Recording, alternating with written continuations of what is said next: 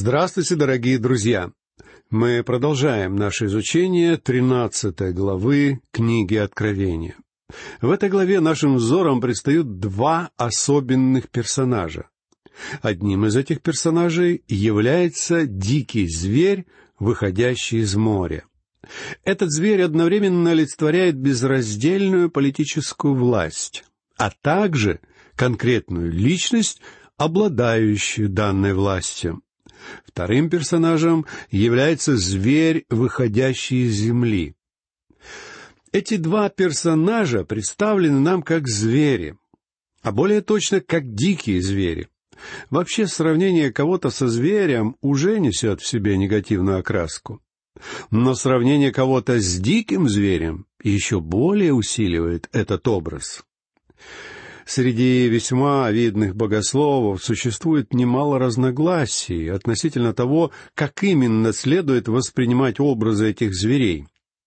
Некоторые исследователи считают первого зверя человеком, в то время как другие воспринимают его как символ Римской империи в последней форме ее существования. Некоторые богословы считают второго зверя человеком греха. Другие, наоборот, воспринимают его как обыкновенного пророка, своеобразного предтечу первого зверя, по аналогии с тем, как Иоанн Креститель был предтечей Христа. Все эти трудности возникают вследствие того, что невозможно отделить царя от его царства. Диктатор должен обязательно иметь объект, в отношении которого он осуществляет свою диктаторскую власть. В противном случае он вовсе не диктатор. И хотя нам нелегко провести разграничение между этими двумя фигурами, мне представляется, что первым зверем является истинный антихрист, правитель возрожденной Римской империи, После определения символизма, скрывающегося за фигурой первого зверя, нам уже не так трудно понять, кто стоит за личностью второго зверя. Это будет человек, лжепророк или религиозный лидер, который возглавит поклонение первому царю. И этот второй зверь также будет антихристом. Это будет великий религиозный лидер, который появится в конце времен. В нашей сегодняшней лекции мы продолжим разговор о первом из этих зверей. Прочтем первый и второй стихи тринадцатой главы книги Откровения. «И стал я на песке морском, и увидел выходящего из моря зверя с семью головами и десятью рогами. На рогах его было десять диадим, а на головах его имена богохульные. Зверь которого я видел, был подобен барсу. Ноги у него, как у медведя, а пасть у него, как пасть у льва. И дал ему дракон силу свою, и престол свой, и великую власть. В нашей прошлой лекции мы с вами подробно говорили о том, какая реальность стоит за образом первого зверя. Я склоняюсь к мнению, что это будет личность, которая возглавит возрожденную Римскую империю. В свое время Римская империя попросту развалилась, и это будет единственная личность, которая сумеет вновь собрать и поднять эту империю. Этот дикий зверь является человеком греха и антихристом, который в самом конце земной истории станет всеобщим мировым диктатором. Далее мы находим описание этого зверя. Прочтем второй стих. «Зверь, которого я видел, был подобен барсу. Ноги у него, как у медведя, а пасть у него, как пасть у льва. И дал ему дракон силу свою и престол свой и великую власть». Это поистине странное создание, которого мы никогда не встретим в этом мире. Иоанн сам отмечает, что этот зверь объединяет в себе черты различных животных.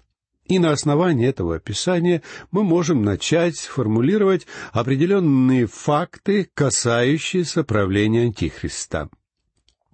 Этот зверь объединяет в себе черты других животных, которые описал в седьмой главе своей книги пророк Даниил. Внешний облик зверя напоминает барса.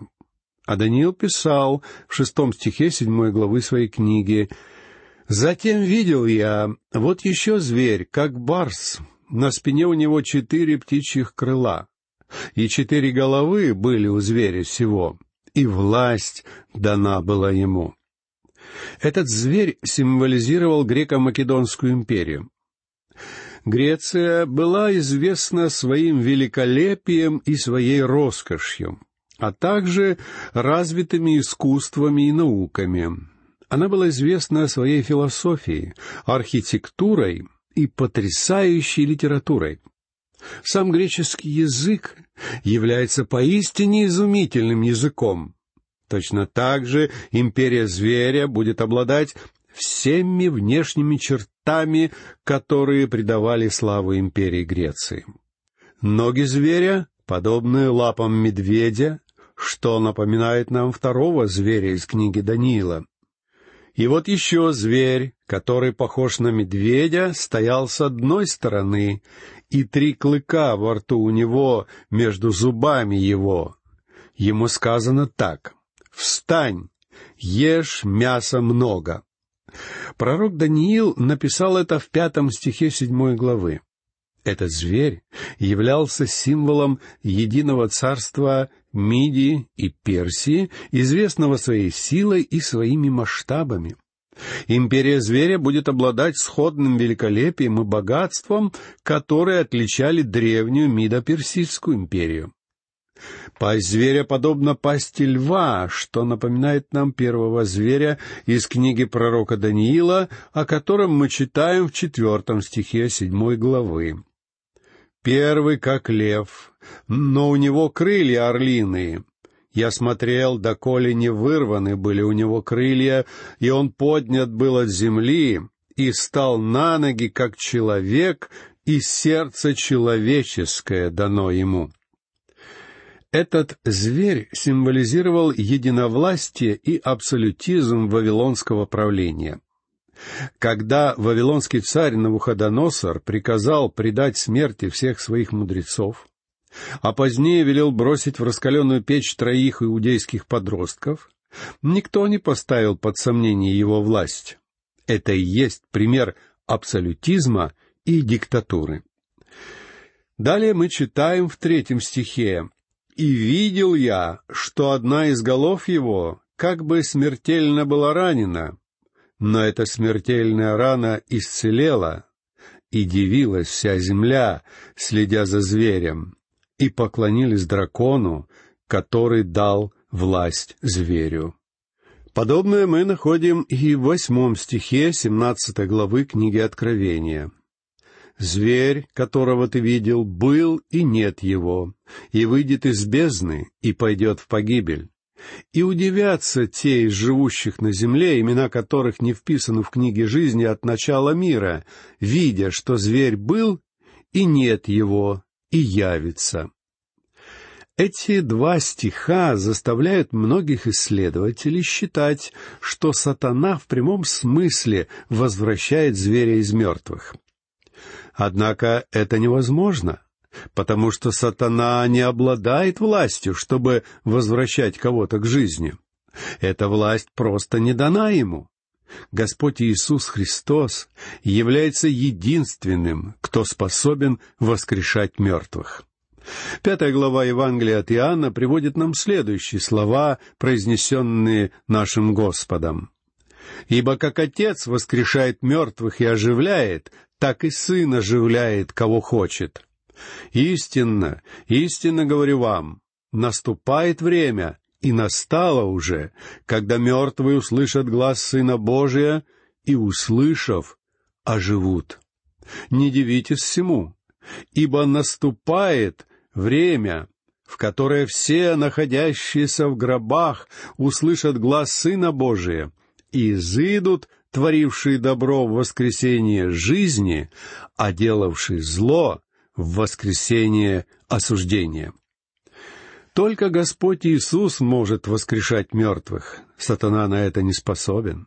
Поэтому я считаю, что воскресение зверя либо является ложью, либо это видимость воскресения. Те, кто считает, что сатана воскрешает зверя из мертвых, воспринимают зверя как обычного человека.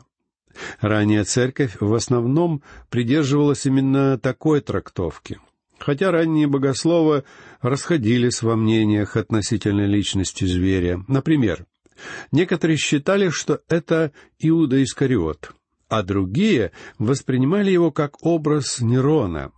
Сам блаженный Августин писал, что скрывается за словами апостола Павла из второго послания к фессалоникийцам, что тайна беззакония уже в действии. Некоторые полагают, что это было сказано в отношении римского императора, а потому Павел не мог написать данные слова открытым текстом. Однако он рассчитывал, что его слова будут однозначно указывать людям на Нерона, дела которого уже во многом напоминали дела сатаны.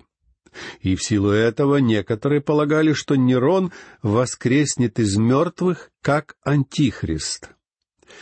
Есть также целый ряд исследователей, которые отстаивают точку зрения, что в данном случае фигура зверя относится к Римской империи, и что имперская форма правления, при которой произошло падение Рима, поразительным образом будет возвращена к жизни. Я полагаю, что именно это произойдет рано или поздно. Однако я не думаю, что это будет воскресение империи Рима, ибо она никогда не умирала. Она продолжает жить в народах Европы. Рим просто распался на части — я полагаю, что обе вышеперечисленные точки зрения содержат определенные положительные черты. Но также они обладают и существенными изъянами. Во-первых, мы знаем, что до наступления суда Великого Белого Престола истинного воскресения нечестивого человека быть не может. И даже в то время только Христос сможет возвращать людей к жизни. Христос воскресит тех, кому придется предстать перед судом Великого Белого Престола. В Евангелии от Иоанна, в двадцать восьмом и двадцать девятом стихах пятой главы мы читаем «Не дивитесь всему, ибо наступает время, в которое все, находящиеся в гробах, услышат глаз Сына Божия и изыдут, творившие добро, в воскресение жизни, а делавший зло в воскресение осуждения. Только Христос может возвращать к жизни как спасенных, так и погибших. А сатана не имеет для этого необходимой власти. Он не обладает властью давать жизнь, ибо является разрушителем и губителем жизни. Римская империя может ожить и чудесным образом подняться вновь под властью мирового диктатора зверя. И тем не менее, третий стих требует того, чтобы мы дали ему более подробное и более логичное объяснение. Я уверен, что зверем будет человек, который продемонстрирует миру ложное воскресение или подобие воскресения.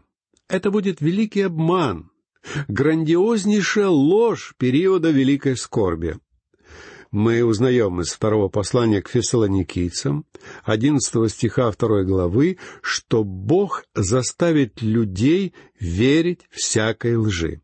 И в частности, они поверят этой грандиозной лжи сатаны. Люди не примут воскресение Христа, но они с готовностью примут ложное воскресение Антихриста. Причем эти ложные смерти воскресения будут намеренно уподоблены смерти и воскресению Христа. В то время пособники Антихриста будут спрашивать, что сделал Христос, чего не сделал бы Антихрист? А в ответ на слова христиан, что Христос воскрес, они будут заявлять, что Антихрист тоже воскрес. Однако никто не сможет повторить воскресение Христа.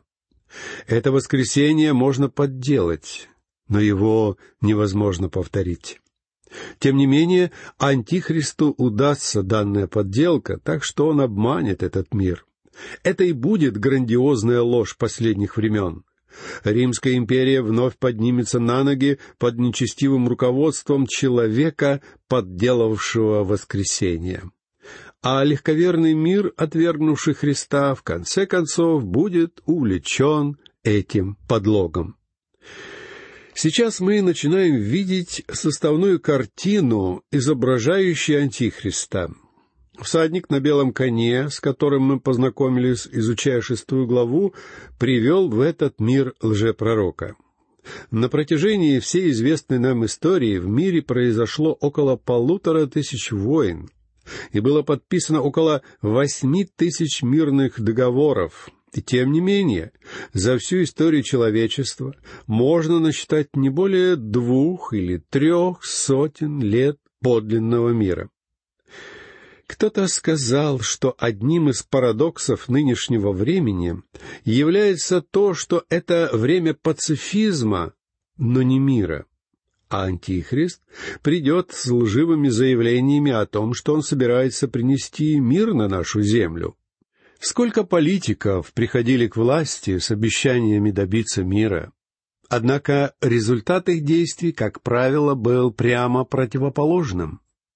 Из уст одного видного политического деятеля, которого никак нельзя обвинить в приверженности религии, я слышал следующие слова. Современная технология навязывает человечеству все более мощные и смертоносные виды оружия.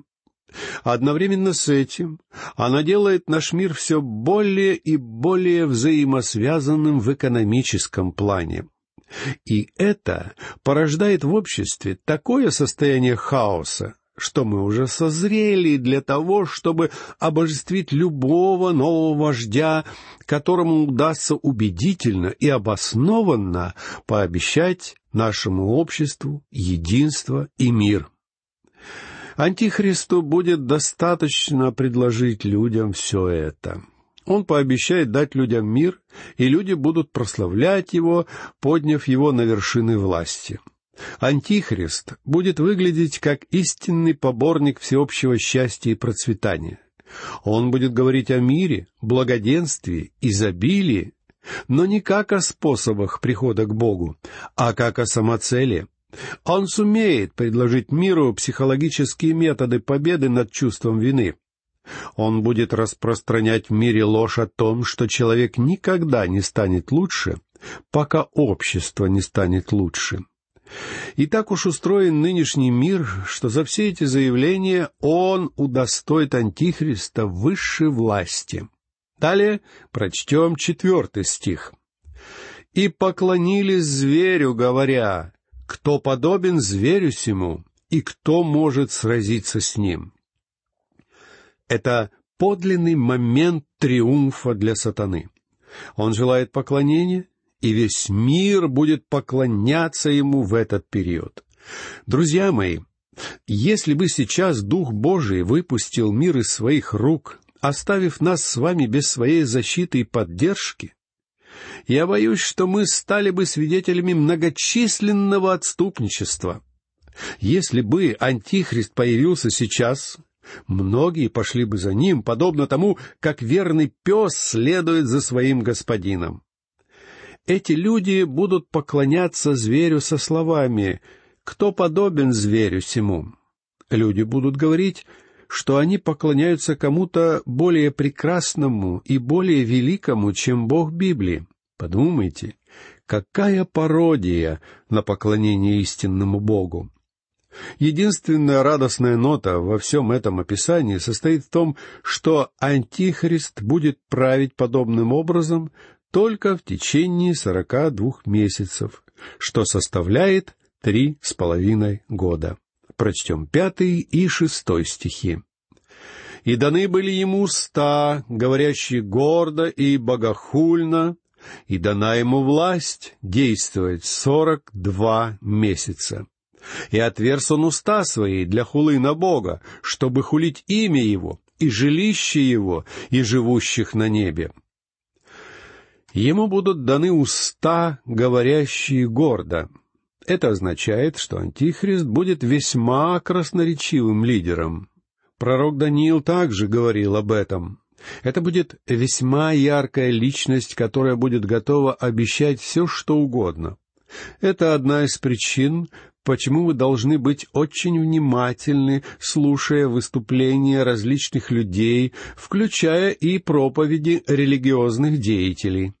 Мы должны проверять и испытывать все то, что слышит наше ухо.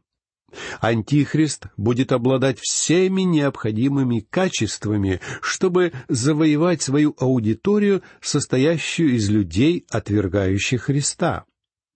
Здесь нам описываются ужасные масштабы богохульства этого зверя. Он выступает против Христа, а также против его церкви, находящейся на небесах. Слава Богу, что истинной церкви на этой земле уже не будет. Я не могу вообразить, как кто-то, изучающий книгу Откровения, способен поверить, что церковь может оказаться на земле в период великой скорби. Прочтем седьмой и восьмой стихи. «И дано было ему вести войну со святыми и победить их, и дана была ему власть над всяким коленом, и народом, и языком, и племенем. И поклонятся ему все живущие на земле, которых имена не написаны в книге жизни у Агнца, закланного от создания мира.